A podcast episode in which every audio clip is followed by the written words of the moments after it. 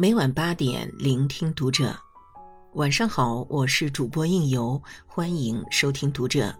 今天为您分享的文章来自墨菲。任正非两个女儿同上热搜，评论区留下上万句嘲讽。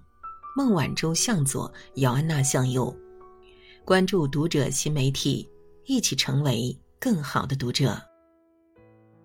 前几天，微博上有两则热搜掀起了滔天巨浪，一条是姚安娜出道，另一条则是孟晚舟多次受到死亡威胁。两条热搜的当事人分别是任正非的二女儿和大女儿。热搜一出，姚安娜的微博评论区就立刻被攻陷了。你不觉得自己可笑吗？用你读了哈佛的脑袋想一想，你知道自己在干嘛吗？一边收到死亡警告，一边却在歌舞升平。可怜呀，妹妹出道，姐姐出命。字里行间都是针对姚安娜的质疑、嘲讽，甚至谩骂。所有人都觉得姚安娜的人生简直太顺了，而孟晚舟却为华为承受了太多。对比身披铠甲守护华为的女战士孟晚舟，姚安娜就是个毫无担当的富二代。他们对姚安娜的颜值、职业选择和专业能力进行了全方位的攻击。在评论姚安娜之前，其实很多人都不知道她的经历。姚安娜五岁开始学钢琴和书法等才艺，但她最爱的是跳芭蕾舞。学习芭蕾的过程其实也是吃苦的过程。为了训练腿部力量，姚安娜必须保证每周十五个小时的练舞时间。到中学时，课业日渐繁重，时间根本不够用。每天她只有在跳完舞后才开始写作业。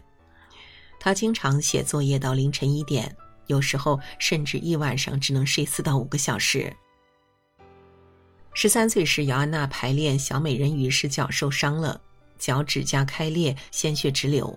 但这个演出很重要，姚安娜并没有放弃排练，而是缠上纱布继续跳。回家后，她才发现，舞鞋都粘在了纱布上，脱鞋时竟然连皮带肉一块扯了下来。他的这段经历后来成了华为著名宣传海报“芭蕾脚”的灵感来源。虽然出生在罗马，但他并没有付出少于任何人的努力。小小年纪，他已成为国际最权威的芭蕾舞考级——英皇芭蕾 R&D 最高级别的获奖者。他的学习成绩也始终保持在年级前十。十七岁时，他就以 ACT 满分的成绩提前被哈佛录取。在父亲的影响下，他选择了学习电脑工程与统计数据专业，并参与了多个项目。巴黎赛报曾评论他：尽管父亲拥有傲人财富，他却并不是出生于精英家庭却过着荒唐生活的绯闻女孩。和姐姐孟晚舟出生在华为初创时期不同。姚安娜出生在华为的稳步发展期，她出生的时代就决定了她和姐姐孟晚舟永远不可能有相同的人生。她进军娱乐圈，也只不过因为自己确实更热爱文艺而已。任正非也曾公开支持姚安娜，希望她去做自己喜欢的事。姐妹俩出生的次序不同，成长环境各异。承载的父辈期许也各不相同，发展路线也不太一致，所以任正非的女儿必须做出符合身份的职业选择。这个观念本身其实也是人们的一种偏见。俗话说：“此之甘露，彼之砒霜。”你以为的正确，只是你认知范围里的正确。这世上很多事原本就没有绝对的对错。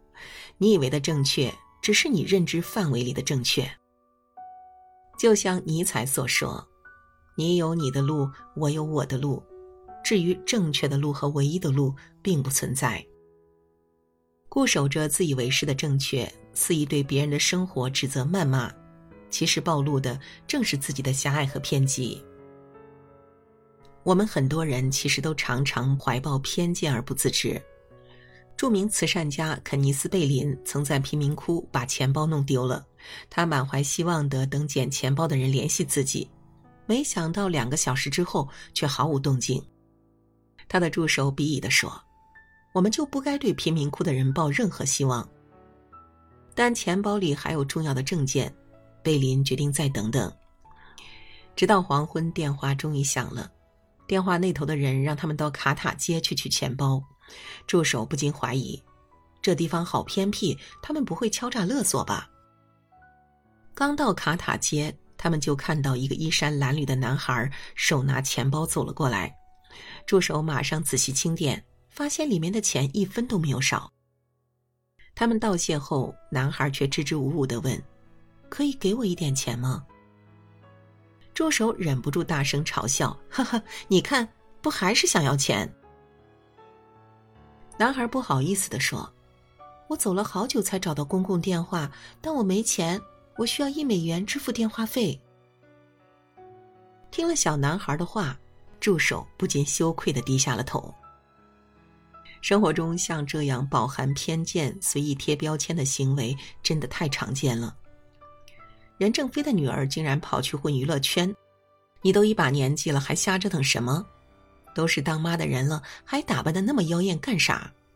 一个大男人胆子这么小，笑死人了。总有一些人觉得自己就是宇宙正义的化身，他们最喜欢对自己看不顺眼的人和事评头论足，随意指责。他们站在自己有限的认知里。随意给别人贴上各种标签，伤人而不自知，却往往忽略了这世上原本就没有固定的生活模式。毕业于清华大学电子工程系的高晓松和李健，一个是著名音乐人，一个是实力派歌手。北大中文系的陆步轩辞职卖猪肉可以年入千万，北大研究生李雪琴也能靠脱口秀赢得大家的喜爱。无论性格、个人爱好还是职业选择，都是别人的生活，只要不妨碍其他人的幸福，谁又有资格去说三道四呢？韩寒曾说：“如果你不了解，你就闭嘴；如果你了解，那你就更应该闭嘴，因为你永远不知道别人经历了什么。有时候，闭嘴就是一个人最大的善意。”我们学习说话用了两年，但学习闭嘴却往往需要一生。未知全貌，不予置评。千万不要让自己一时痛快的话成为扎在别人心上的一把刀。知乎上有个提问：去过一百个以上的国家是种什么样的体验？有人说，懂得了这个世界上没有绝对的正确，能够接受别人有不同的三观和其衍生出来的思考方式，深以为然。如果不能行万里路，那读万卷书其实也有异曲同工的效果。一个人走过的路和读过的书里，藏着他的眼界和格局。见识越少的人，他的视野就越狭窄，往往也越固执和偏激。心理学家乔治·凯利有个著名的个人构念论：个人构念指由一个人过往的见识、期望、评价、思维等形成的观念。认知能力越低的人，脑海里的个人构念就越单一和缺乏弹性，在遇到问题时，由于个人构念所提供的观念和对策就越狭隘。当一个人见识越多，他的个人构念就会越丰富饱满，就越懂得去尊重和欣赏不同的人和事，所以往往越是无知的人，就越喜欢随意去指责别人。人生从来都不是非黑即白、非对即错，差异化一直都是这个世界的常态。就像王力宏所说的那样，让我们停止肆意的评判，开始欣赏彼此的差异，因为正是差异和我们对待差异的态度，让这个世界变得更好。一千个人就一千种生活状态，一千种幸福模式。正因为生命的千姿百态，世界才如此多姿多彩。所以，无论姚安娜去唱歌跳舞，还是回华为效力，其实都是她的个人自由。抛开所有光环和偏见，如果她还能用自己的实力去赢得大家的喜爱，那才是对那些质疑和谩骂最好的回答吧。愿我们能尊重每一个独特的个体，不带任何偏见的去评论别人。也愿我们都能不设限、不退缩，不困在任何一种标签里，真正活出自己想要的人生。好了，今晚的分享就到这里。关注读者新媒体，和我们一起成为更好的读者。我是应由，让我们在下个夜晚再会了。